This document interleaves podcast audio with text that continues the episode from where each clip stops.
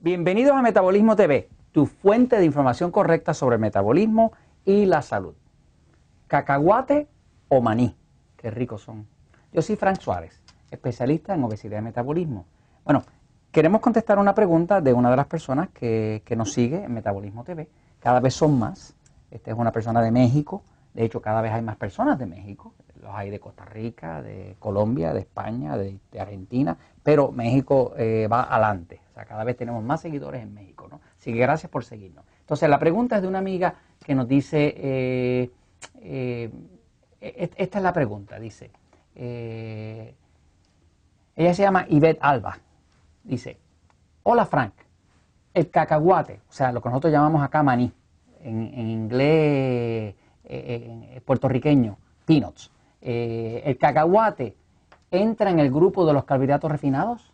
Bueno, pues eh, la pregunta, la contestación de si el cacahuate, el maní, entra en los carbohidratos refinados, la contestación es no.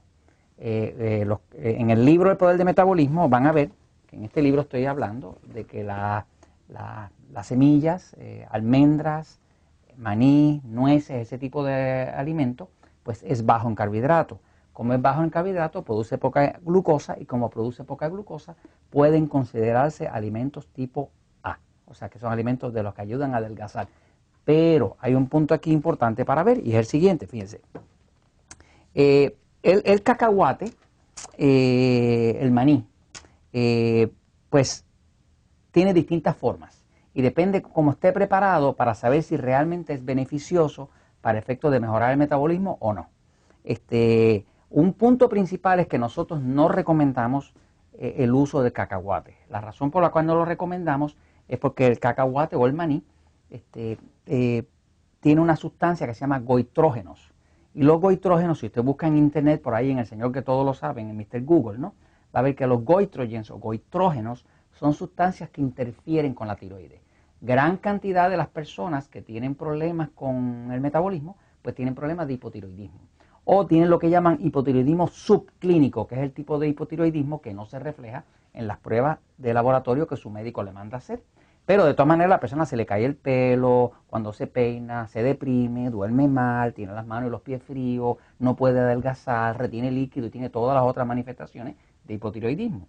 El punto es que el cacahuate no es recomendable para la persona que quiera adelgazar porque eh, si se usa en grandes cantidades, la cantidad de goitrógenos que contiene eh, puede eh, afectar la tiroides al punto que le reduzca la producción de la hormona tiroidal y le baje el metabolismo. Eso no quiere decir que usted no pueda periódicamente tomar un poquito de, de cacahuates o de maní y comerlos, ¿no? porque aquí estamos hablando de cantidades. En la dieta 2x1, 3x1 nada está prohibido, ¿no? O sea, no hay nada malo con que ustedes periódicamente coma un poquito de cacahuates o maní, no tiene problema.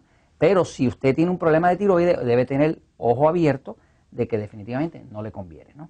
Este, ahora, fíjense, eh, eh, eh, en el libro El Poder del Metabolismo nosotros hablamos del de, cacahuate como tal, ¿no? Fíjense, puede venir de distintas formas y hay distintos puntos aquí para considerar. Ya dijimos que es un alimento tipo A, o sea que es bajo en carbohidratos. Pero vamos a cualificarlo, fíjese.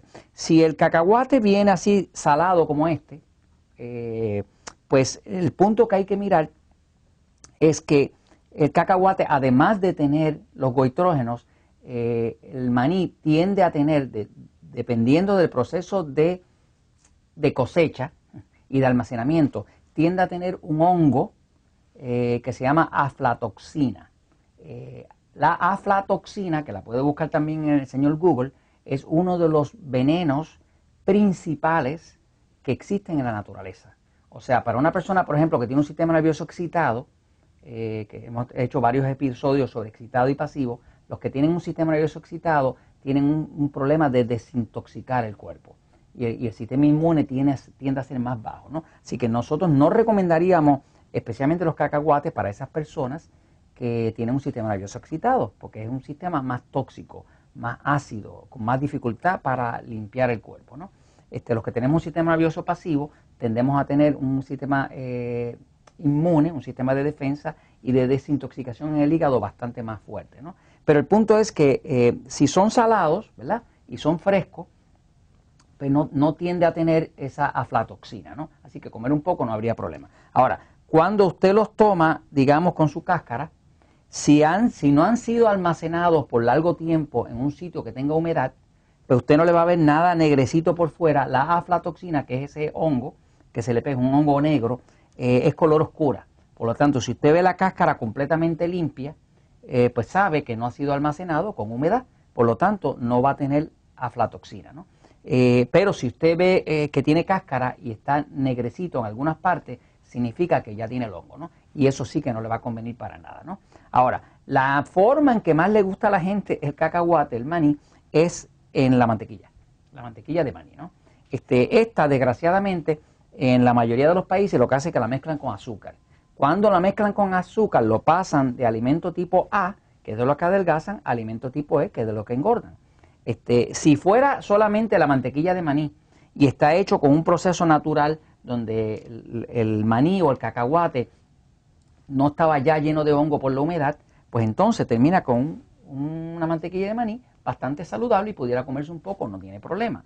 Pero si eso lo hacen como lo hacen los gringos acá, que lo mezclan con un montón de azúcar, pues entonces ya no es un alimento tipo A, de los que adelgazan, es un alimento tipo E, pero es por el azúcar que contiene.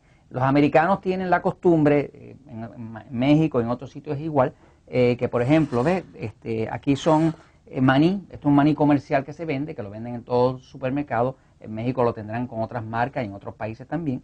Y si usted mira el panel, el panel nutricional detrás, pues va a ver que son altos en carbohidratos. Por ejemplo, este es bastante bajo en carbohidratos, porque lo que tiene son 5 gramos de carbohidratos. Usted le resta, creo que 2 de fibra que tiene, pues le quedan 3, ¿no? Esto no va a subir mucho la glucosa, ¿no? Pero si, si cambiamos este otro, ¿verdad? Eh, acá la historia cambia, ¿verdad? Porque acá, eh, como son, estos son honey, que son con, miel, dulcecito, con azucarita, eh, pues entonces ya subió a 8. Este, esto obviamente ya se empieza a pasar al lado de los E, de los que engordan. O sea, que si usted lo siente dulcecito y el maní de, forma natural no es dulcecito, pues ya usted sabe que le echaron azúcar. Así que ya habiendo cualificado eso, me hace regresar al tema importante del libro. ¿no? En el libro de Poder de Metabolismo usted va a ver que tenemos un capítulo que se llama eh, Sustancias Enemigas. ¿no? En este capítulo de Sustancias Enemigas estamos empezando precisamente con el tema del maíz, el tema de los cacahuates. ¿no? Porque le estamos haciendo la advertencia que si usted padece de la tiroides o tiene un metabolismo muy bajo, no le recomendamos el maní, no le recomendamos el cacahuate. Eso no quiere decir que esté completamente prohibido si usted tiene su metabolismo en buen estado. ¿no? Así que esto se lo comentamos porque la verdad siempre triunfa.